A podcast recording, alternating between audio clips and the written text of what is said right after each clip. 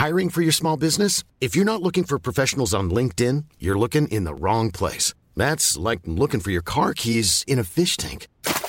LinkedIn helps you hire professionals you can't find anywhere else, even those who aren't actively searching for a new job but might be open to the perfect role. In a given month, over 70% of LinkedIn users don't even visit other leading job sites. So start looking in the right place. With LinkedIn, you can hire professionals like a professional. Post your free job on linkedin.com slash people today.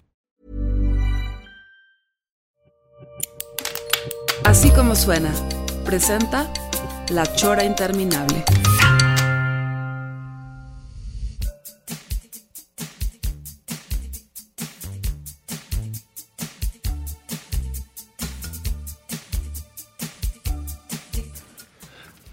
Ya estamos. O sea, Estamos al aire, señor, en la chora interminable, como todos los jueves, 4 de la tarde. Según yo estamos con un tiempazo. ¿eh? O sea, eh, estamos reacostumbrándonos a estar en cabina. No ha sido fácil. No, no, no. Fíjate, sean- son 11 años, porque no, no lo dijimos, pero cumplimos en marzo 11 años estar al aire.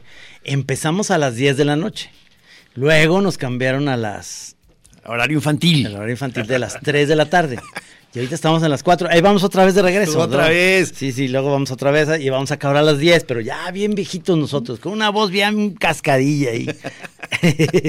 Quiero dar la bienvenida nuevamente a nuestro camarada, filósofo, este, editor, escritor, este, enamorado del amor. Estuvo aquí hace, ¿qué? ¿Un mes? ¿Tres semanas? Alejandro Rosas, maestro. Queridos, muchas gracias otra vez por aceptarme aquí. historiador. ¿no? ¿Te, te podemos decir historiador, señor historiador, así? Eh, sí, claro. Yo siempre me presento como divulgador de la historia. Divulgador de la luego historia. se enojan en la academia. Pero, pero, este, estas Oye, visitas, Qué delicados. Sí. estas visitas de doctor que estás haciendo en Guadalajara las estamos aprovechando muy bien porque también te estamos invitando a la Chora TV. Ah, no, claro, esa va a ser mi debut con Ajá. ustedes. Sí, sí, te, te pedimos que nos ayudes mucho. Estamos apenas agarrando la onda al, al- al mundo de la tele. No es fácil. Ustedes solo me dicen que quieren que haga. Ok, Bailo, bailable. Canto, exacto. Recito, mamá, soy Paquito, no haré travesuras. Oye, y que, que ibas, creí que ibas a decir res- recito mamadas. Dije, ah, no, no, no. recito mamadas. También, ¿eh? Puede ser. eh, 1914, mes de junio 23, fue tomado Zacatecas entre las 5 y las 6. ¿A poco eso es verdad? Sí, ese es el corrido de la toma de Zacatecas. El, eh, el, eh, toda la onda de la historia puede tener como muchos asegúnes. Cada quien le da la interpretación según el, el lado que estés de la historia, ¿no? Se Claro. supone. Pero obviamente, este, a mí era la clase que más me, me entusiasmaba en la escuela. Digo, en general yo era un alumno gris, ¿no? O sea, Sí, tienes facha. Te la pasabas dibujando, ¿no? me la pasaba dibujando y mis notas no eran las excelentes, pero tampoco eran de reprobadas. O sea, estaba yo en el Supongo, lado. supongo que les caías bien a los maestros, la clásica de que, uy, es bien simpático. Trino". ¿Sí? les caía bien a, sí, sí les caía bien a los maestros porque además los dibujaba y les daba risa. Este, porque no era una onda de dibujarlos con falta de respeto, sino que los dibujabas como con sus mañas y todo ese rollo y luego ya, Pero, este, pero si eras el típico alumno que ya desde muy niño ya sabía que iba a dibujar. Sí, claro, yo en el tercero A de, de la Unión, este, gané esos concursos, no sé si tocaron en tu escuela, en el American, pero de estos concursos de colores fantasy. Ah, entonces hacías un dibujo y te y entonces al, al- al que ganaba te daban Prismacolor, pero estos que eran de velour o de, ¿cómo se llama? De, de terciopelo. Ajá. Eran, era, el estuche era de Ah, terciopelo. Y lo abrías y era una cosa espectacular con todos los colores.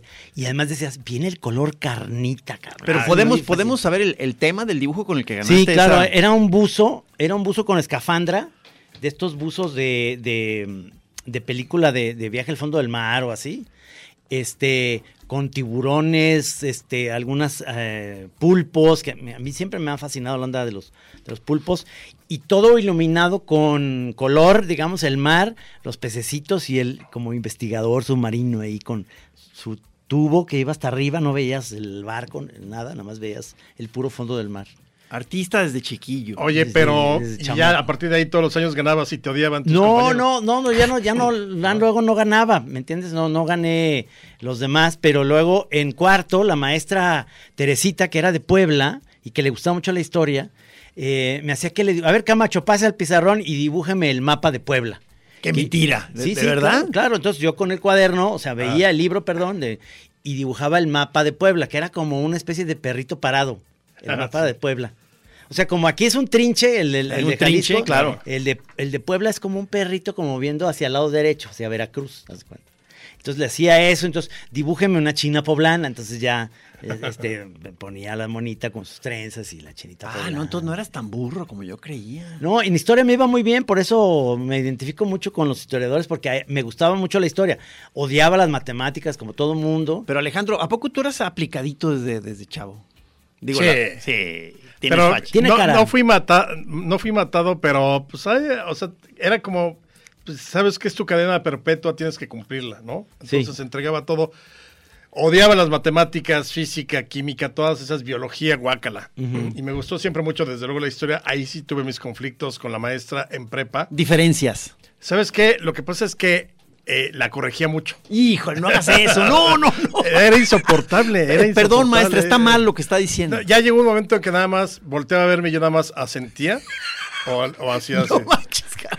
Está equivocado. Te ha de ver alucinado. Sí, no. Te ha de ver alucinado. Llevaba puro 10, era, qui- creo que era quinto de prepa, llevaba puro 10 ese año en historia. Y entonces en algún examen, faltando como dos o dos meses para terminar el año, en el grupito donde yo estaba se oía voces a la hora del examen. Entonces dice, señor Rosas, está usted hablando. Si sigue, no, me dice, si sigue hablando lo voy a mandar a final. Y entonces le digo, pues no necesitaría estudiar. Wow, ándale, sobrador. Exacto. A ver, repita conmigo, exageré, me dice. No, maestro, pues no exageré. No, no necesitaría estudiar. Tengo el conocimiento, maestro. Es, es- es muy chistoso porque eso que haces tú, que hacías tú en la escuela, yo tenía un compañero que eh, partida se apellida. Y este, y era súper carretas, o sea, el- el- y se ponía siempre atrás. Entonces cuenta un maestro hasta que el maestro lo cachó, pero un maestro decía, entonces eh, por, en Egipto traían las piedras desde muy lejos, cargadas, y él hacía así, cargadas. sí, sí, cargadas. Entonces venían y caminaban, eh, eran miles de kilómetros, miles de kilómetros, sí, y, y la altura es de... Uy, de veras. ¡ah! Sí, sí, de. Nah. Y lo a ver, usted, se no está burlando, sáquese la chinga. Le valía madre la clase, nomás lo que está, quería O sea, como quedar bien. Hacer ambiente, hacer ambiente. Pero estaba valiendo madre todo lo que decía. O sea, está- si le decía algo, decía. "Ah, no, no está exagerando, no, espérate. Y hasta que lo sacaban del salón, ya llegaba más tranquilito después de que. Oye. Rosas, yo también era aplicadito. ¿eh? ¿Sí? Sí, o sea Sí, que tú que- te ves o sea, ñoño. Incluso sí, sí, sí. Ahorita me da un poco hasta de, de- de- de pena, o sea, porque creo que me salvé de una o dos madrizas en la prepa, o sea, cuando era, cuando era la onda de irse de pinta, Ajá. o sea, y todo, todo, imagínate todo el salón afuera ya de, de- de la clase, volteándome a ver y yo aferrado a mi, a mi mesabanco y diciéndome, vámonos. Y yo, tengo el derecho de permanecer en el salón. Digo, no mames, me salvé de una No, pues sí, putiza. eres el típico de, ya si va la maestra, ¿no va, no va a, a Sí. recoger la tarea? Sí, sí. Se me había olvidado. Maestro, usted dijo que hoy, hoy había examen. Yo, ¿sabes Así qué? era, así era Patán. Eh, exacto. No. Y así, así se No. comporta Patán No. cuando con nuestros editores. Él es el de, nuestro editor nos pide, oye, tienen que traer un título de cada uno de los textos que escribieron. Y él, yo le puse dos. Entonces entrega dos títulos. Oigan, tienen hasta el 15 para entregarlo. Yo lo entrego hoy primero. No puede Esos- ser. Era el típico así No de- puede ser. sí, Esos sí, me sí, cagan, sí, esos. Pero te voy a decir, como yo tuve la oportunidad de ser maestro en el instituto de artísticas, entonces esos, contra esos yo me iba contra esos. Entonces, de cuenta. Era yo, maestro. Era, era contra ti. Entonces era, este, el trabajo del resumen de la película que vimos mañana, eh, ¿a mano o a máquina? Tú a máquina, los demás a mano. O sea, ándele, cabrón. Me están copiando, maestro. Sí, sí, a ver, Exacto. ven para acá, ven, vente aquí. ¿Quién te está copiando? Él. Eso, si te copia bien y saca 10, es algo que voy a, a- a tomar en cuenta como un puntito más por esa capacidad de que no lo estoy cachando. Ahora, los soplones, cabrón, un puntito menos. Sí, no, bueno. El puntito funciona muy bien. Puntito más y puntito menos. Sí, o sea, este, a pesar de que eh, hay que poner orden, nunca está bien el rollo soplón, ¿no, ¿No crees? O sea, No, claro, no, o no, sea, no. Eso, eso, el soplón jamás, o sea, desde la mafia hasta lo más, hasta lo más fino de. Sí, claro, no. Sí, claro. No, ahí sí no te puedes dar ese lujo. No, no, no. Ahí te cae, porque además eh, seguramente el- en la bolita que estaba, yo también era de los que me gustaba hasta atrás, y ahí era el relajo, era lo padre y todo el mundo se divertía. Pero pues obviamente sabías que había unos que copiaban, que te pedían, etcétera. Pues aquí nadie sabe, nadie supo. No, claro, ahí sí, no, en, en eso sí no, no caí, eh, o sea, yo nunca fui soplón. O sea, era sangroncete, no, no, no dejaba que me copiaran, pero no acusaba. O sea, Si te, te- o te volteabas totalmente. Sí, o sea, sí. Cubrías con no, tu cuerpo. no, me salvé de una examen. Me salvé Fíjate, de una y, y nosotros que éramos eh, alumnos de puros, puros hombres en el instituto, o sea, este, y, y nuestra maestra de biología, que pues era la única mujer que conocíamos, pues, y en la época de la punzada y de la puñeta, imagínate. Entonces, Exactamente, es lo que te iba a preguntar. Sí, entonces había un mueble en medio del salón, un mueble atrás, que es el mueble donde siempre estaba el, el proyector para pasarnos ahí cosas en biología. Pero, pero detrás de ese mueble todavía había bancas, mesabancas. Entonces, atrás de ese mueble... Era se- la zona del silencio. Exacto. Se ponían ahí la, la chaqueta diciendo, y decía, va por ti, va por ti. Voy a decir el nombre, Eloína. Eloína. Eloína. No. Qué momentos, son tú veías momentos. y decías, brother, ¿qué es eso? O sea, qué manera de cómo vienes al salón. Pero pues somos puros hombres, entonces era, era- era- o sea, como, patanes. como los baños del club. A toallazos y le así, así. Este, era, realmente era un aprendizaje. ¿Y, de- y cuántos años estuviste en, en Eh, la escuela de hombres? eh, fue toda la primaria y la secundaria, hasta tercero de secundaria. Y luego, cuando pasamos a la prepa, ya fue mixto, ya, está, ya era mixto, pero, pero entonces sucede que el colegio de Veracruz, de, las de las chavas que nos gustaban y otro, otro colegio, abrieron eh, la posibilidad en el instituto de, ahora sí, más mujeres. O sea, de ahí se podían pasar sin hacer examen de admisión. Entonces todas las chavas decían, no, pues los guapos están en el instituto, vamos para allá. Entonces, y entonces fuimos felices en la prepa porque entraron chavas. Y la broma de los del Cervantes decían, oigan, que ya hicieron mixto el instituto. Nosotros, sí, ya metieron nombres, ahora sí. Y Ah, ah, raza, chinga. ah. O sea, sí te chingaban, ¿no? Pero, pero era eso, eh, este, el- el- la tierra de nadie, con la tierra de... de- de- Yo estuve en primaria en el Cristóbal Colón con los lasallistas. Ajá. Igual puros hombres. Entonces, cuando yo, a mí me cambian ya a una escuela mixta en secundaria, no tienes una idea, el shock, el choque. O sea, porque además había clase de danza. Entonces, eh, pues imagínate. Pero pues, danza. danza regional, y regional. todo eso. Era una, era una casa acondicionada como escuela donde había dos salones de, de- primero secundaria, dos de, de segundo y dos de tercero.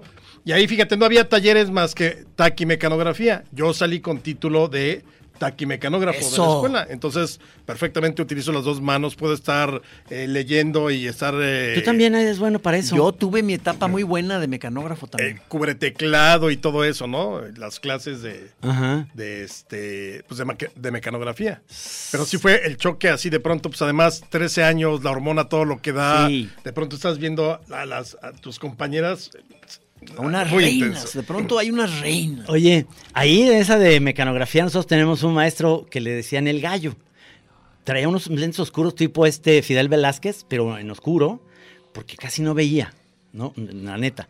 Entonces, era muy fácil con él, este, la- las, las tareas de mecanografía, nada, nada más sacar fotocopia. O sea, como no veía, entonces, pero ¿sabes qué hacía él? Nos cachaba a todos porque le dabas la hoja y entonces lo tocaba con sus dedos y no tenían los puntos o la Ah, digamos, el papel. detectaba, detectaba. que- a ver, Camacho, venga. Este, es- esta es la boleta, este es eh, la boleta que les dimos el viernes, ¿verdad? De no sé qué chingas. Estás expulsado. Sí, no, castigadísimo. Entonces ya sabías, lo que tenías que hacer, y al truco, era en esos mismos nomás ponías puntos y ya. Y entregabas eso. Ah, raza tan brava. Sí. Nosotros teníamos uno al que le decían, cuando en, en aquellos tiempos donde todavía se permitía todo, le decían al profesor el Sinaloa, porque no tenía brazo. Qué, qué crueldad, ¿verdad? De- Pero qué bonito a la vez, o sea, o, o sea, porque, porque ahorita a la hora de hablar con tanto cuidado, entonces da la impresión de que entonces es mucho más grave el asunto, o sea, simplemente dices, no, bueno, no tiene un brazo ya, o sea, pues no pasa de eso, no, pero ahorita es que tienes que hablar que es, está en condición este, de no brazo, o sea, dices, no, bueno, o sea, Esa condición de no Sí, brazo. sí, porque, o sea, había uno en, también en el salón que tenía como un piecito más corto que el otro y, y le decían, le decían de varios, pero le decían el hecho en México. Ah, bueno, acá yo, uno, igual, uno similar, el punto y coma. El punto y coma también le decían. es muy bonito, o sea, Es que eso está prohibidísimo ahorita. Digo, No, ya, Ya lo o estamos sea, diciendo es- al aire, pero esta es la chora que este, espero que no saquen de onda. van a censurar todo esto. No, no, o sea, creo que, que, o sea, realmente... Era en otros tiempos, cambió todo. Sí, Sí, hay, o sea, creo que, claro que el bullying era así de terrible. En ese sentido, había chavos que, que, no, no decíamos bullying, decíamos los gandallas que se la pasaban chingui chingue a todos los demás y aprovechándose de eso, ¿no? Sí, o sea, es que, pero es que según yo, este se debe hacer una mediación, o sea, entre, entre esos dos extremos. O sea, por supuesto hay que bajarle de huevos a los bullies, pero por el otro hay que seguir dando chance al cotorreo y a la carrilla. O sea, o sea, tiene que encontrarse un término medio. Sí, claro. No, O yo sea- estoy totalmente de acuerdo. bueno, finalmente ya de- lo vemos desde otra perspectiva, pero evidentemente cambió todo. O sea, antes sí podías decirle al gordo gordo, al moreno negro. Yo teníamos un amigo queridísimo que le decíamos, perdón lo que voy a decir, el fucking nigger. Sí, claro, claro. Y le cantábamos fucking nigger had a farm. Y, ya, y, ya. Y él feliz. Puta, Y él, bueno, nos reíamos mucho y todo. Obviamente hoy en día sería No, no, bueno, imposible, hablar de eso. imposible. Y claro, cambiaron los tiempos. Qué bueno que ha habido una revisión de todo eso, también de una concientización. Pero en nuestros tiempos, eh, la manera de sobrevivir es que no te calentaras cuando te chingaban. ¿no? Sí, sí, Claro, claro, te decían, ay, claro. ahí viene el cuatro ojos. Pues te ríes, le entras al desmadre, ja, ja, ja. Pero si empiezas, no me digas así, termina eh, eh, exponencialmente Sí. el acoso y el bullying en esos tiempos. Sí, sí. No, que pues- además no se llamaba bullying. No, Eso es de ahora. No, no es de ahora, no se llamaba así, pues se, se llamaba los. Oye, de veras, los- o la sea, ¿cuál, es- o sea, carrilla, por- o sea, el- ¿cuál es la palabra en español para el bullying? el abuso, el este Ac- acoso. Acoso. Acoso verbal. este, Sí. Pero más bien era abuso, ¿no? Abuso, O sea, sí.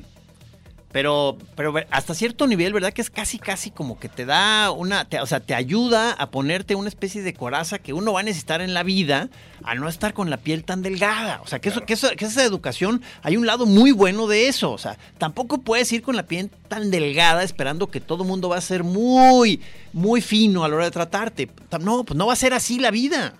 Entonces tienes que tener una coraza. O sea, totalmente. Y, y te forjas. Sí, o sea, te forjas sí. en la escuela. Sí, sí. Y en el camión, yo me acuerdo, y- y transporte escolar, pero ahí iba desde los que estaban en sexto y los que estábamos en primero de primaria, pues tenías que aprender a sobrevivir. Y ya eso también te daba una, como dices, una armas para la batalla de la vida. Sí, sí, sí. O sea, bueno, yo el cabeza de rodilla. o sea.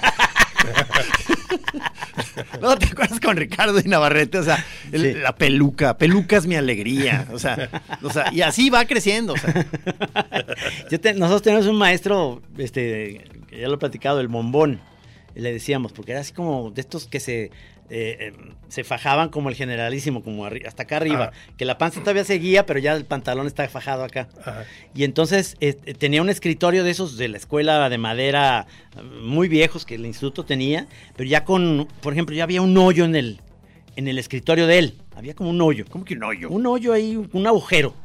Un agujero que se había hecho con el tiempo. y- pero entonces él daba la clase dándole vueltas a ese hoyo con su dedo. pero eran dedos del bombón, gorditos, pues. Entonces empezó y nos dimos cuenta que se le atoró el dedo. Y se le atoró, pero ¿Qué él se hizo, qué momento? Se hizo el súper pendejazo porque dijo. Entonces vimos porque estaban leyendo ¿no? los derechos de. Porque nos daba derecho. Este, ¿no? Se le atoró el dedo. Y se lo atoró. Entonces decía, a ver, eh, faltan 10 minutos para salida, pero ya pueden salir todos. El último cierra la puerta, por favor. Entonces, mames, se le atoró el dedo, la chingada. O sea, cerró la puerta, se cuenta, el último salió y nos asomamos por la ventana y estaba parado así contra el escritorio qué belleza. con el dedo atorado, cansados. Así, ¿no? Entonces nos vio que estábamos viendo y nomás dice... A ver, ya sé que están viendo. Háblenle a Toñito, el de Intendencia. Tuvieron que venir a partir el escritorio. Oye, ¿nunca les pasó de el típico compañero que entre tres o cuatro lo cargabas, pero de tal modo que quedara a la altura de, De la ventana. y entonces ¡Claro! pasaba Ese- nadando. Ese era muy bonito. Ese era, ese era muy Ese bueno. era sí. muy padre, sí, cierto. Y siempre los castigaban esos güeyes que digo, es creatividad, Sí, hombre. O sea, estás en medio de una clase aburridos y pasa un güey nadando, dices, Sí, qué sí, chingona sí, creatividad. sí. O sea, incluso es un agüite en la edad adulta cuando sigues viendo algunos de esos este, desmadrosos de esa época, cuando ya los ves este, y son ya súper serios, un banquero, y, y que ya, y que ya no ves aquel desmadre. Hay una parte como que se te cae, una parte de la infancia. Son, son ñores. Sí, sí, sí. Eso es. Eso es, este, y hay chavos que son ñores desde entonces, ¿eh? Nosotros, Ah, al, nosotros al revés, ¿no, Trino? O sea, éramos unos ñoños y ahorita somos unos rebeldes muy cabrón. Chavorrucos. Qué horror, al al revés, ¿verdad? no, pero que yo sí. O que te digan, nunca maduraste, ¿no? Nunca sea, maduraste. Nunca has madurado. Sí, sí. Tú eres un niño eterno. Te quedaste. No, no, yo sí me acuerdo de, de compañeros que los he vuelto a ver, digamos, en las comidas de generación y que siguen siendo lo mismo que antes un señor. O sea, señores que están y son, ya sabes, gerente de una empresa transnacional y que, no, pues yo ya vivo acá en Estados Unidos o ya viven y les ha ido súper bien, pero ya estaba pintadito que iban en esa onda de que te llegan y te dicen, y tú sigues en el jajaja, ¿verdad? Y, y- y eso Qué- te da de vivir, qué ¿verdad? doloroso. no, yo me acuerdo, uno de mis amigos, eh, que además fue- es mi compadre, bautizó a, a- a mi hija. Era un desastre, de- reprobaba 14 de 15 materias todos los meses. Era un héroe, un héroe. Sí, le- le- luego le cerraban el- su portafolio, entonces nunca lo abría una semana después con su sándwich este, totalmente podrido. Sí. Pues fue eh, director de compras de Banamex de América Latina. o sea, y uno decía, güey, No puede ser. no va a pasar ni de... ¿Qué No tal? Salió ser. muy chingón para la vida profesional.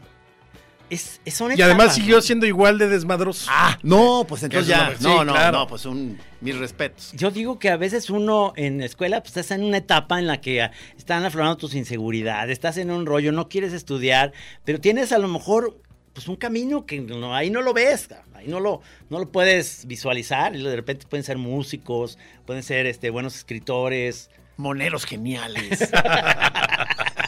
dentistas. ¿No? Pero, por ejemplo, eh, imagínate en qué momento de tu vida estudiantil te levantas un día y dices, quiero ser proctólogo. O sea, yo todavía no, Eso, yo sea, no- eh, nunca eh, he hablado, eh, eh, nadie sí. me ha dicho cómo, o sea, ¿dónde viene esa iluminación? Voy a estudiar medicina y ahora sí ya encontré mi vocación, proctólogo. Proctólogo. No, según yo, eso sí tiene que ver ya con un llamado profundo de casi. Pero casi, muy profundo. Casi, casi un, un haz de luz, una, una tarde de abril y, te entra una revelación, o sea. Pero debe ser muy revelación, porque Sí. Yo según tengo, por alguna vez hice esta pregunta con amigos médicos que les decía yo, ¿por qué? Sí, exactamente, ¿por qué ser los que, la onda de los riñones y proctólogos y todo esto? ¿Por qué? Entonces, muchos me decían, yo, yo iba para médico, estos que son generales, que son, este, es- eh, como... Internista. Internista, médico internista, como Petersen, como el hermano de Diego que son internistas, que te pueden ver de todo, pero, pero entonces ellos dicen, investigan y dicen, ¿dónde me puede, dónde hay menos competencia y dónde me puede ir mejor en dinero? En el peyoyo.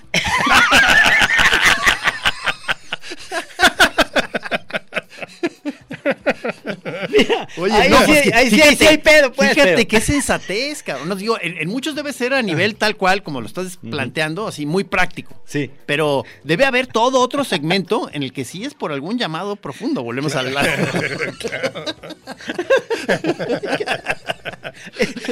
Toda esa cuestión de, de la- de estudiar una carrera de... No, por ejemplo, otro compañero, no lo voy a ventilar porque vive en Chiapas y ya nomás voy a decir eso, pero él es...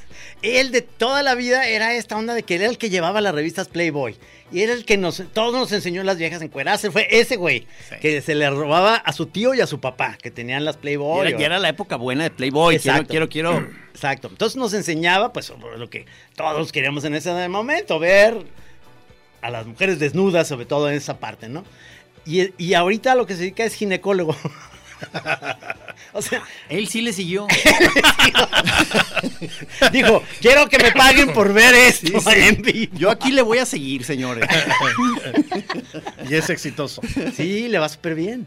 Es es un señor muy serio, digamos. Ah, no, ya, claro. que, ya que lo platicas con él, claro que es muy simpático, pero es como muy con sus hijos y todo el rollo. Como decías, ¿de quién era él? Sea, el, el que iban ustedes con un ginecólogo de que se, se ponía muy serio y empezaba a hablar y mirando al techo. O sea, Perdón, perdón, perdón. sí, sí, como, como- como ginecólogo de la vieja usanza. Sí, sí, sí. O sea, acompañé a una de mis Oye, porque parejas fíjate, mi papá es, es ginecólogo ya retirado y todo. Pero, pero era muy vaciado porque también él- él no tenía filtros de nada. Entonces, por ejemplo, de pronto alguna paciente le regalaba unas corbatas o otra en agradecimiento, un reloj. Una vez llega con un reloj y los otros, papá, y ese reloj me lo regaló una vagina agradecida.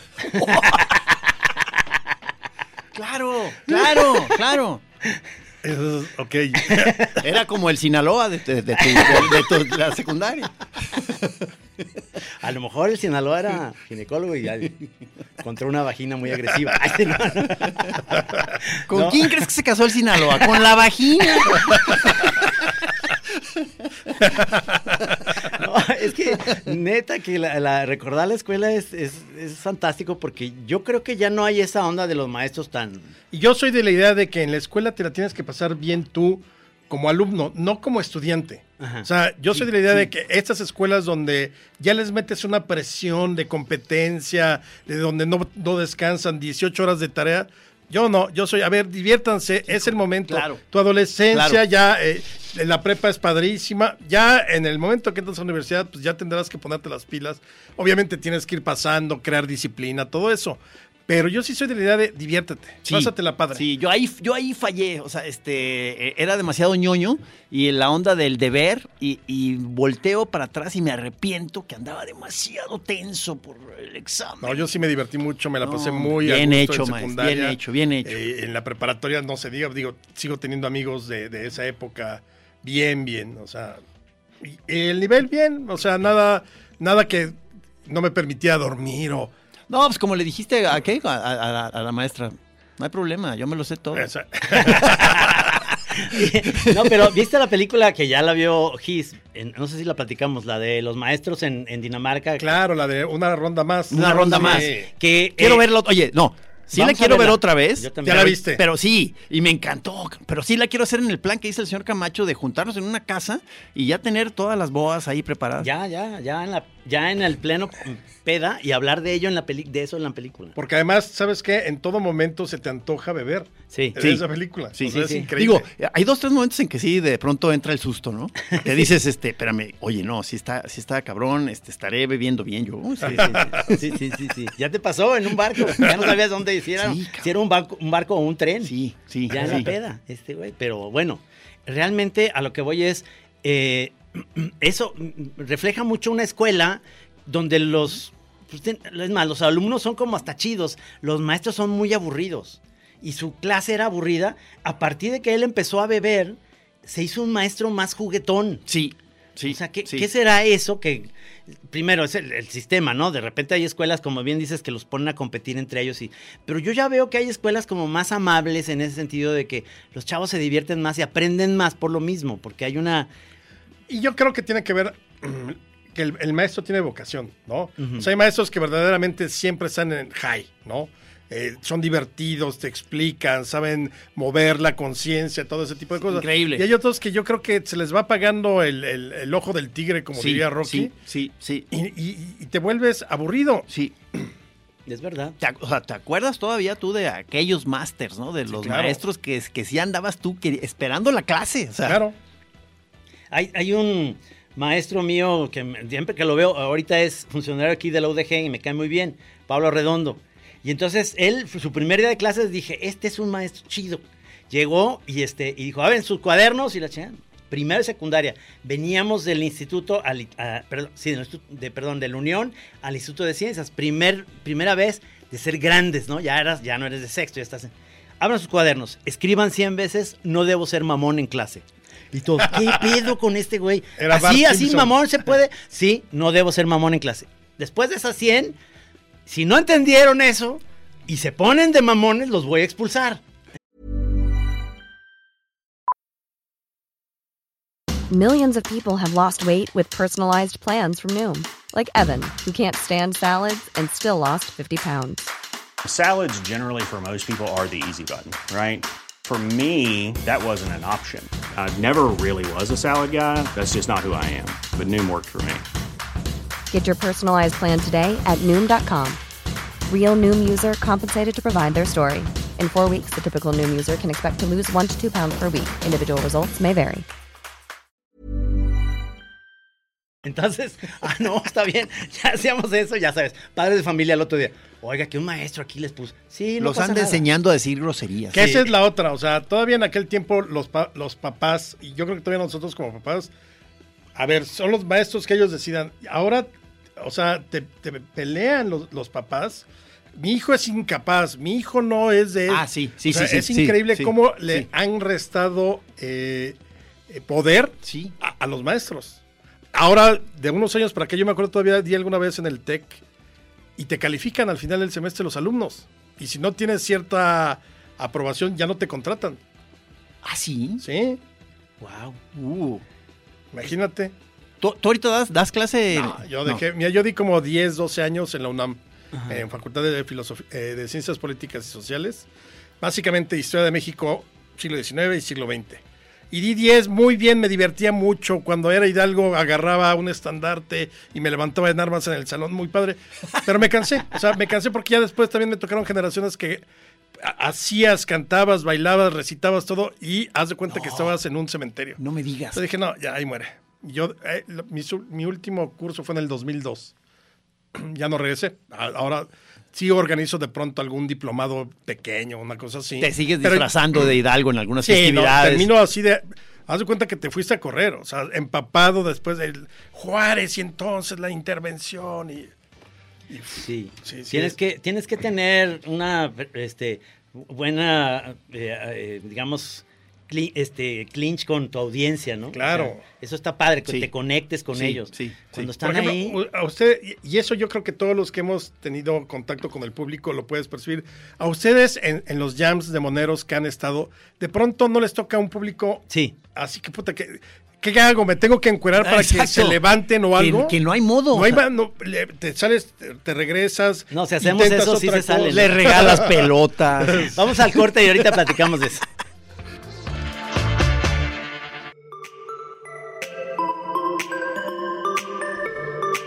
Acá andamos. Este, oye, nos, nos trajo eh, obsequio el señor Alejandro Rosas, este, su último libro, que es, que es, eh, eh, quedamos en que era un spin-off de la serie Bizarro, ¿no? Eso me gustó el spin-off, pero el más reciente, el último, Toco Madera.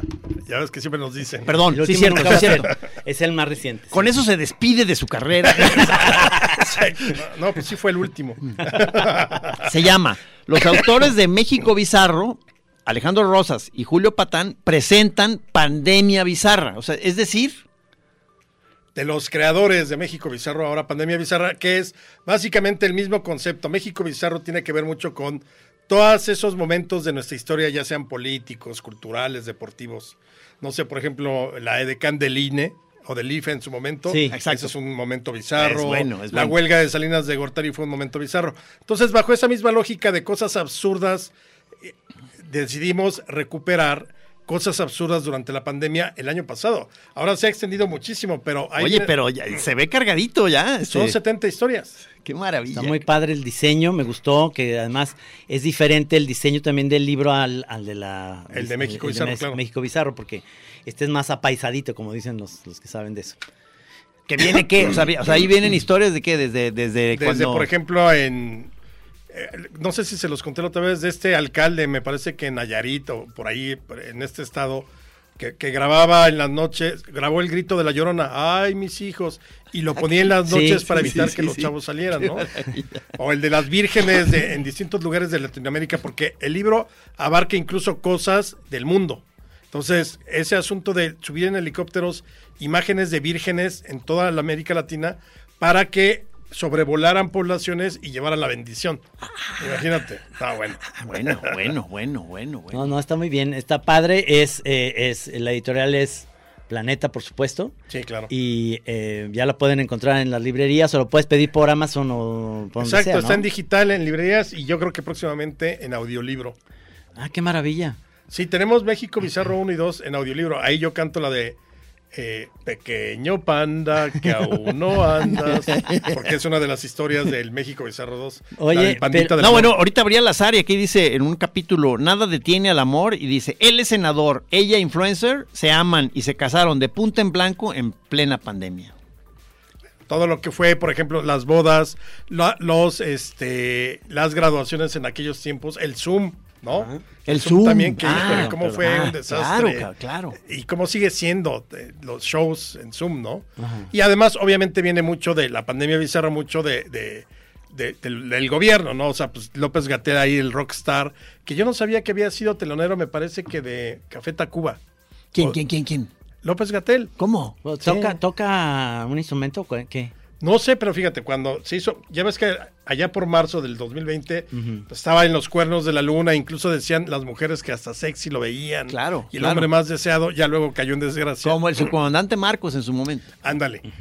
Entonces, lo sacó una de estas revistas como Quién o alguna de estas de sociales y ahí él eh, declara que había sido telonero, creo que de Caifanes Fíjate o de nomás. Café Tacuba. Ahí viene la historia. Ajá. Pero entonces vienen historias de él, eh, Trump también cuando recomienda este lo del cloro y entonces varias gente de ahí de Estados Unidos lo sigue y se mueren, etcétera, ¿no? No, no, pues qué, qué bien aprovechado el momento. Ahí sí se llama bien bajado el balón. Bueno, ese es eh, gracias al señor de las tinieblas, nuestro editor, Gabriel Sandoval. Que mañana Que ya me dio miedo, lo vamos a ver al, al rato. Patas de cabra.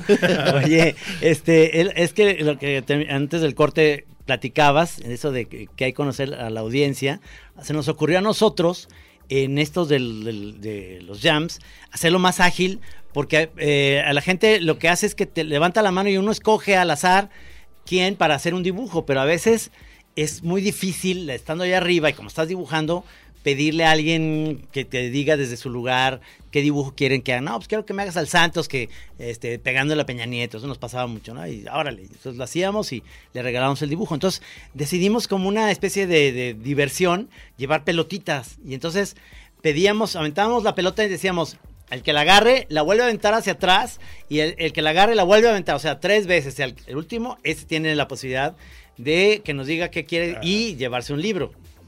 Pero fue algo, fue, Como- nunca lo vamos a volver a Como hacer. que no funcionó muy bien. No, no. Ah, fue solo una vez la que lo hicieron. Sí, una vez por- tuvimos, porque entonces Eh, lo que digamos, querían... en el papel suena bien. Sí, pero la, la- la- la raza como que no agarró bien la dinámica y, y ya les empezó a valer madre ya realmente nuestro rollo y los dibujos y todo. Ellos nomás querían las pelotas. o sea, Sí, o sea, entonces decíamos, bueno, ya, entonces, ya tienes el dibujo, aquí está firmado por, por Gis y por Trino y aquí está. No, este, yo, gracias, pero yo me quiero quedar con la pelota. Y decían, No, nos arruinaron el- Porque además había muchos niños. Entonces Ah. los niños decían, este, ¿y qué crees que dibuje?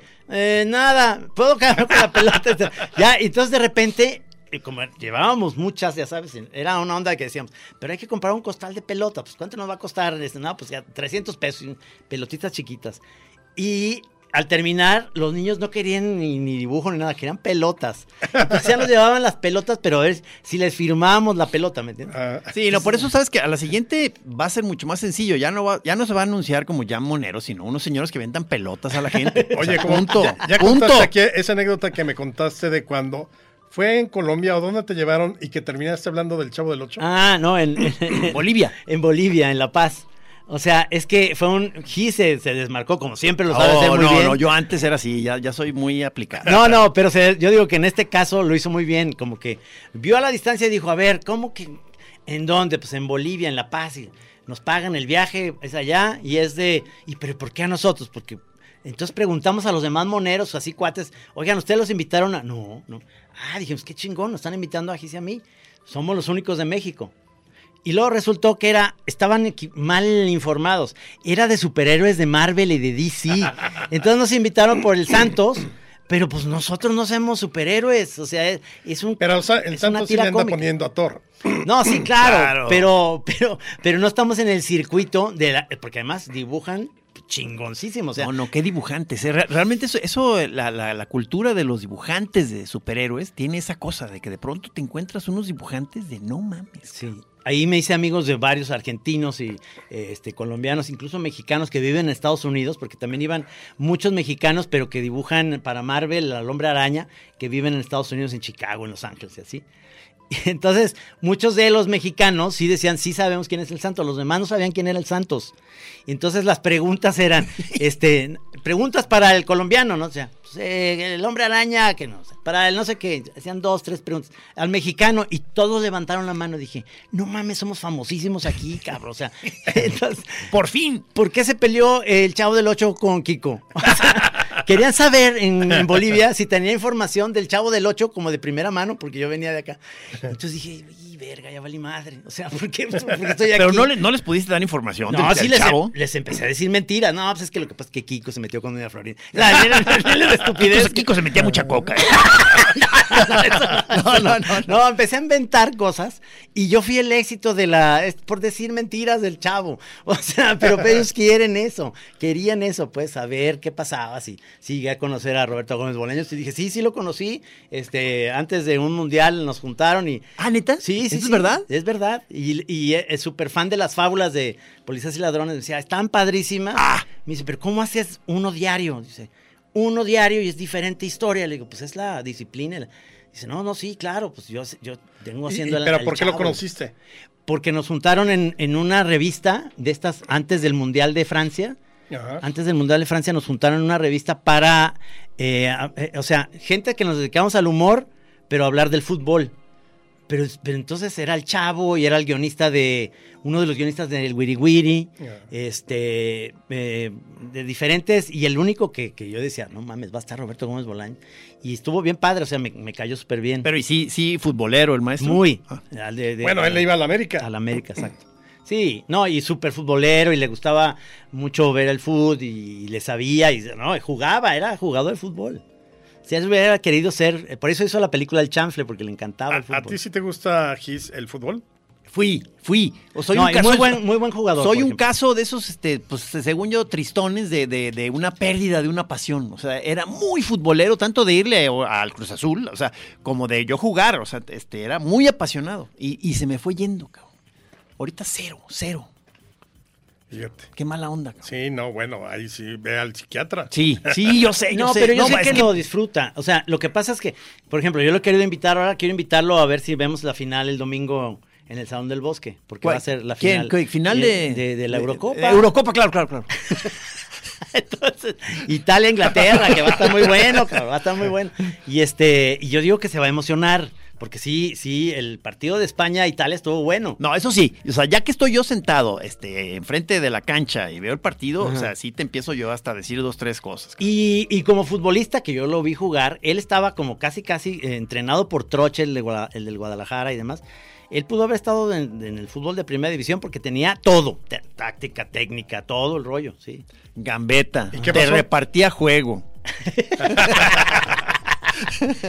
Pues, ¿qué pasó? No sé, cabrón, o sea, que este, son las grandes caídas que a veces hay en la vida, o sea, este, Pero es que jugaba- jugabas diario fútbol, Sí. diario. No, no, teníamos, teníamos, me acuerdo que teníamos primos que venían a Guadalajara a pasar una vacación leve, o sea, y se llevaban la enfadada de su vida, o sea, porque no queríamos hacer otra cosa más que estar jugando fútbol ahí. o sea. Oye, y cuando narraron los partidos, ¿en qué mundial fue? En el de... El de que era para GNP. Sí, el de Alemania, ¿no? Al de, eh, ¿Corría el año, qué, do- el 14 o qué? Eh, ¿Cómo se sintieron como cronistas? Es que estaba muy pacheco esto, porque como no tienes, lo- como GNP no tenía los derechos de la transmisión, lo único que tenías que hacer en esa transmisión era comentar los tweets de la gente, que era como casi, casi comentar el partido. Claro. Pero sí lo, sí lo estaban viendo. Sí, Sí, lo estábamos sí, viendo, sí. pero no podíamos decir, y la lleva por la derecha. Te podíamos decir gol, podíamos decir. Ah, pero qué coraje, o sea, me hubiera encantado poder narrar tal cual como Sí. los narradores de toda la vida de uno, Sí, ¿verdad? de que sí. Yo hubiera se querido- la va llevando, Yo hubiera querido hacer mi momento Obama Puente de decir, Ay, sí, claro. mira, aquí la está llevando por... Aquí hay peligro. Quedarme callado. Exacto. Ya no iba nada, no te iba a decir nada, pero como hay peligro... es- Exacto. es No, bueno, hay, hay todo un segmento de los choreros, o sea, que eh, ya quedamos ahí enganchados con ellos de, de buena onda, Sí, que fue desde ahí. sí. Porque regalábamos también a los que al Yo mejor yo lo tweet seguía mucho, claro. Ajá, y Regalaban un, un, un cartón, un ¿no? cartón y le invitamos a Patán una vez ahí, tuvo Mariana H. Tuvimos como invitados también Sí, sí, diversos. a ver, pero, pero sí era el, el, el que cumplió años de muerto ayer, nuestro gran camarada Vega Gil. Vega Gil. Pero, sí- pero sí fue el 2014, ¿o qué? ¿Algo así? No, el 14 fue Brasil. Entonces, eh, el, antes... Sí, Brasil, el, el- el- el- de- Rusia el 18, el 10, Sudáfrica, fue Sudáfrica. Sudáfrica. En el 2010. No, no puedo ser tan No. atrás. No puedo ser No, tan atrás. no. no. no. 10 y luego después Brasil. ¿No Ah, fue en Brasil? Fue Eh, Brasil. debe haber sido ah, Brasil. qué güey soy. Ah. ¿Por qué Alemania? No, pues Brasil, claro. Sí, sí. Ah, ya se me antojó narrar un partido. Y estaba padre porque nos fuimos a Ciudad de México y nos, nos pusieron en un hotel que nos encanta, que es La Casona. Entonces tuvimos un mes durante todo el mundial en la época ma- que me encanta la Ciudad de No, no, México. y, es- y, o sea, y yo como molusco que nunca salgo, o sea, para mí fue como el gran evento, o sea, o sea, voy a estar fuera de mi casa un mes. cabrón, o sea, incluso me fue a visitar a este, mi esposa con mi hijo al- también- al hotel. también Maggie Entonces fue, me sentía sí. de lo más chicho acá, de que no, es que estoy yo en un rollo, es una, una aventura. Pero, pero es el más bonito que es esta época que llueve padrísimo en Ciudad de México. Entonces me la pasé y salimos a caminar ahí al Parque México, regresamos. sí. Pláticas largas con puritos platicando de. Y eso que no, y eso que no estaba bebiendo, ¿eh?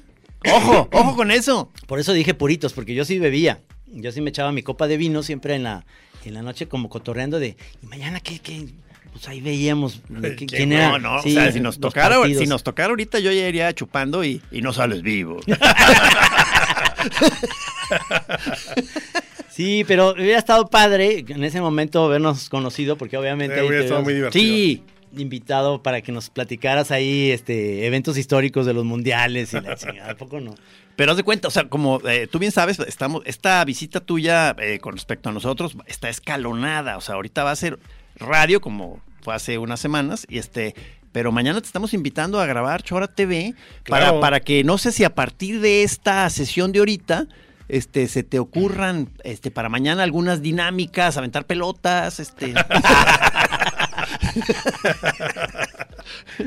No, pero tú, eh, regularmente ustedes, su programa es de temporadas o es siempre el que tienes con Benito Taibo? Es todos los domingos. Todos los sí, domingos. No es temporada, todos los domingos. Grabamos una vez al mes El Refugio de los Conspiradores y está Francisco Martín Moreno, Sí. Benito Taibo, e Isabel Revuelta y yo. Y agarramos ¿Canal 11? un- es Canal 40. Canal 40. Sí, ADN Canal 40. Y los domingos a las 6 de la tarde. Y es, agarramos un tema, el que sea, bueno, obviamente unos días antes, oyen, hablemos de Porfirio, hablemos de la calle de Tenochtitlán, y sobre eso los 30 minutos. es que sí es bueno agarrar tema, ¿verdad? Sí. ¿Verdad que sí es bueno? Pero ¿cómo haces para que con una vez al mes graban cuatro programas o cómo? Sí. O sea, son dos horas. Sí, haz de cuenta, ya, ya ahorita empezamos a las 10, terminamos a las 3. Ujú. Entre que el cambio de ropa y además no hay cortes. O sea, haz de cuenta, una vez que empecemos a grabar, a menos de que se vaya la luz o algo, nada de que, ay, no quería decir eso, perdón. Podemos repetir cero. O sea, empie- eh, como si estuviéramos en ah. vivo. Oye, pero, pero sí está bueno sin cortes, porque ahorita nosotros le estamos sufriendo este, en el foro ahí del Por el timing. Porque son segmentos de cinco o seis minutos. Entonces, a mí sí me da mucha angustia eso. O sea, no le ha agarrado la onda. A ver si ay- ayúdanos con eso, Aquí, brother. aquí sí, o sea, para mí creo que lo esencial para que se vea muy fresco es que no cortes porque te equivocas, a menos de que sea un problema técnico. Si no, órale, vámonos. Y así lo hacemos. Nos echamos los 30 minutos de corrido. Bueno, una, una introducción breve y luego 22 minutos. Está muy bien. Y ya, o sea, no, no paramos sobre eso. a- y ya luego eh, el, el- el edi- el editor pues hace su trabajo, ¿no? Su trabajo. Pero- No, oye, eh, Trino, no, no podemos pedir algo similar acá. O sea, Pero ¿qué? ¿Ustedes cómo la- los van por, por- nos van cortando tal cual. Tienen cinco minutos. este, entonces, como. Pero ¿quién dividió el programa? Es que así están la- las, divisiones de los cortes en el canal, así es. O sea, este, te- Pero tenemos que- cada, cada segmento tiene un tema o Sí, sí, ¿O sí, básicamente. Podemos regresar al mismo o a lo que sigue, a otra cosa. Y ahí tenemos un futbolito, el otro día jugamos un futbolito, este, tenemos el fichapul, podemos jugar con los pero, pero, invitados. pero aquí sí se presta, o sea, como está realmente tan medido todo, sí tener este más o menos esa te, te toca a ti decir dos o tres frases, o sea, ¿me entiendes? entonces tienes como que sí tener más o menos claro cuál va a ser tu papel en ese segmento. o sea, no, y además tam- tampoco eh, arrebatarte la palabra de sí, 30 minutos, ¿no? O sea, tres, una idea rápida. sí, sí, tal cual, tal cual, o sea, nos están orillando otra vez al, al terreno del sketch, mi, trino, o sea, Sí. aguas, estamos sí. otra vez ahí en terrenos Pantanosos. Porque hace ¿tú, tú, tú no te has aventado un TED Talk, Alejandro? O sea, Sí. este, ah, ¿cómo, ¿cómo es esa experiencia? O sea, Pues te dan, en mi caso me dieron 19 minutos. Yo iba a hablar de lo, de, de lo que eran la- los mitos de la historia. Y sí, me pasé como uno y medio. Pero sí, obviamente, sí tienes que... ahí eh, sí está guionizado muy estricto, supongo. Yo lo tuve que hacer, o sea, ellos te dan tus 19 Sí, minutos, tú- no es de corte. Y entonces en el momento de que inicias a que terminas, ya es asunto tuyo.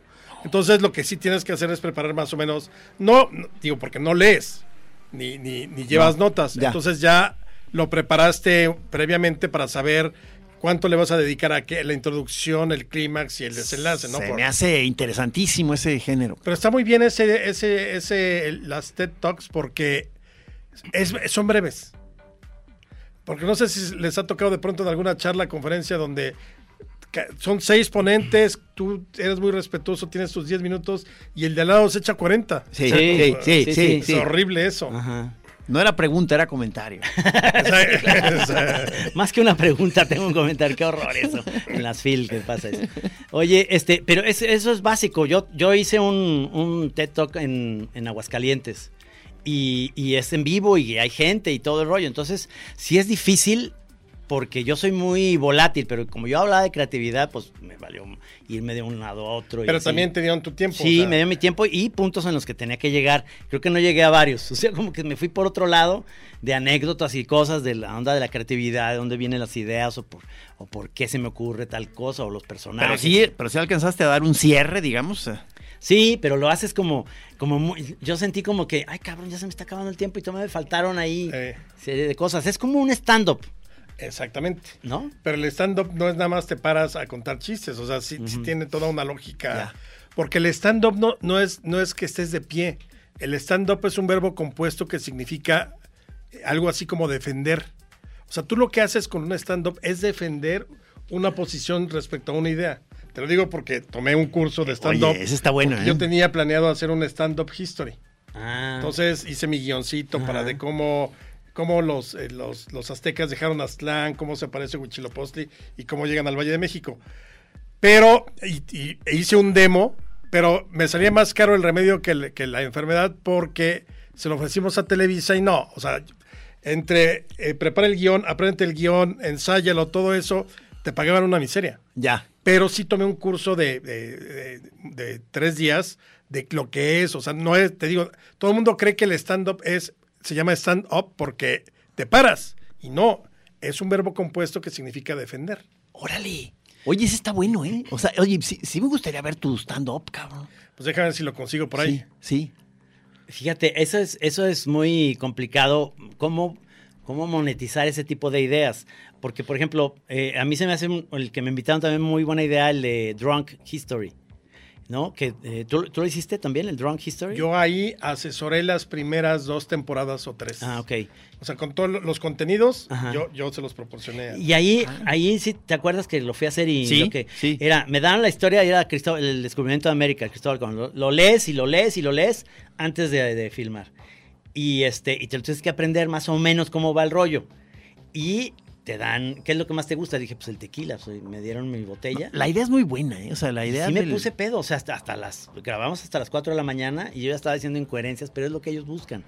Este, y entonces, luego ya con esos audios dramatizan la, tu rollo. No, no, se me hace gran idea. Sí. o sea, la, la verdad. Mariana H también. Sí. Pero, eh, no, el problema es que si tienes mucho aguante nunca vas a... A, de- a- a Fíjate, desvariar. Yo sí creo que, por ejemplo, el, el O sea, Mariana fue un fracaso. No lo puedes poner pedo. O sea, yo sí creo que el, el asunto ahí es que la persona, en este caso tú o Mariana, tuvieran el guion varios días antes. Porque, por ejemplo, yo me acuerdo que hice eh, más o menos como el bosquejo de lo que tenía que ser, que hubiera sido un capítulo muy padre del espiritismo de Madero. Y lo tenía este Miyagi. Ujú. Pero se lo dieron como dos horas antes, entonces ya, y se puso pedo muy bien, pero un desastre, o sea, totalmente, no te- pudo haber sido de cualquier otro tema menos del espiritismo de madera. O sea, ya, ya estando ahí, ¿ya no te permiten leer? no, No. no, no, no, no. de cuenta, tú ya repasaste el guion, te sabes la historia, digo, tampoco, tampoco vas a eh, Meterte al origen de Coatlicue, ¿no? Y su Claro, enfrentamiento con los 400 sureños, no, o sea, o sea, son cosas como muy, muy de todas sabidas. Sí, sí. Pero obviamente el guion sí te da como elementos. Entonces, si lo estudias, ya cuando estás eh, ebrio, es, fluye muy padre. Pero en ese caso, si no lo, si no lo estudias, si no tienes idea del tema, ahí fue un desastre. Te, te vas. Te- sí, Sí. te vas por la tangente, pero Sí. a mí se me lo dieron con tiempo. Ahí la, la cosa es que lo cuentas, eh, yo lo hice eso como unas, yo creo que unas 12 veces, lo mismo. Y a ver, ¿A ti cuál fue el tema tuyo? El descubrimiento de América. Descubrimiento de América. Entonces, es muy bueno. es 12 veces, y entonces lo empiezas y lo empiezas como, poco- estás brindando hasta con el director y yo también voy a brindar contigo, pero ellos nomás echan uno y dos y ya. Pero yo, yo le sigo y le sigo. No y entonces, luego ya cuando vas en el onceavo y dices, ya dije cosas que no había dicho en, en nada de lo anterior, pero dije, ¿pero cuál van a escoger? Y me dice, no, todas. Es que escogemos eh, la, par- la parte, lo padre es que como tenemos el audio y luego nos vamos a imagen, podemos utilizar lo que dijiste al principio y luego en la, en el- en la número 6 y luego en la 8. No, no, no. no, Entonces dije, no. ah, está buenísimo porque hay muchas cosas rescatables, otras te atoras, otras se te olvida, otra inventas y entonces hacen, arman algo padre. pues. Sí, no, era, era una buena idea. Esa es buena, es buena. sí. Tenemos que hacer nuestra drunk chora. Yo, yo pediría chocongo. Oye, se nos fue el tiempo súper rápido, como siempre que estamos contigo. Ay, no, podemos estar aquí toda la tarde. No, bueno, además, además el- la vez pasada este, descubrimos una, una buena dinámica, ¿no? De aquí, restaurante y luego terminar en un wine bar. Claro, exacto. Que O sea- es café. Lo, Qué- que- qué- qué raro. Lo, lo único que no había era café. Eh, ¿Pueden- Café, café, café Miño. Café Miño. Ah, pero Este, es de Javier Orozco, ¿no? Sí, sí. Saludos sí. a Javier. Ahí que es el wine bar del, de la Casa Bruselas, que Ajá. ya no supe si te quedaste ahí o no. No, ah, no. pero, pero es un muy buen hotel boutique. No, con- está delicioso para ir a echar el trago, el- la copita de vino. Ahí probé, gracias a, a Gis, el vino natural. Sí, o sea que justo estábamos en la polémica y resulta que, que una de las especialidades de ahí es vinos naturales. Entonces se, se- se puso ¿Te muy... gustó? La verdad está pinche, pero di- le di el avión. a- No, Gis, está buenísimo. Vuelve a invitar. No, no, no, di la verdad. No, sí, sí está bueno. Oye, pues muchas gracias por estar aquí. Nos vemos. Querido tío. Nos vamos a ver ya en la tele también. O sea, Perfecto. que la gente sepa que también va a salir Alejandro Rosas en la televisión. Muchas gracias, maestro. ¿eh? No, les agradezco otra vez. Sí. Y ya, a sus órdenes como siempre. Eh, estuvieron en la cabina el señor Alejandro Coronado. Alejandro Coronado. Me acuerdo ya, ahora sí, ya me voy a acordar de Y, San luego- Diego. y- lo- y yo quisiera un saludo especial al equipo del proyecto Molusco del Sí, documental este que me están haciendo, que, que- que me siento está. a la, vez, a la vez muy honrado y empanicado. Espero que esté saliendo todo bien, espero estar siendo un... El señor Mauricio Vidal, la señorita Vanessa Romo y jóvenes que nos acompañan. Este, gracias por estar aquí. Y choreros, pues, ¿qué les decimos? Pues, todo el amor, o sea, este, Sí. estamos... Compren el, el libro, por favor, de la pandemia bizarra. Está muy padre, Se muy van a bueno. divertir. Sí. Gracias, Alejandro. Gracias. Sale, Arre, sale. machín. Gracias, Alejandro. Matehuala. Chao.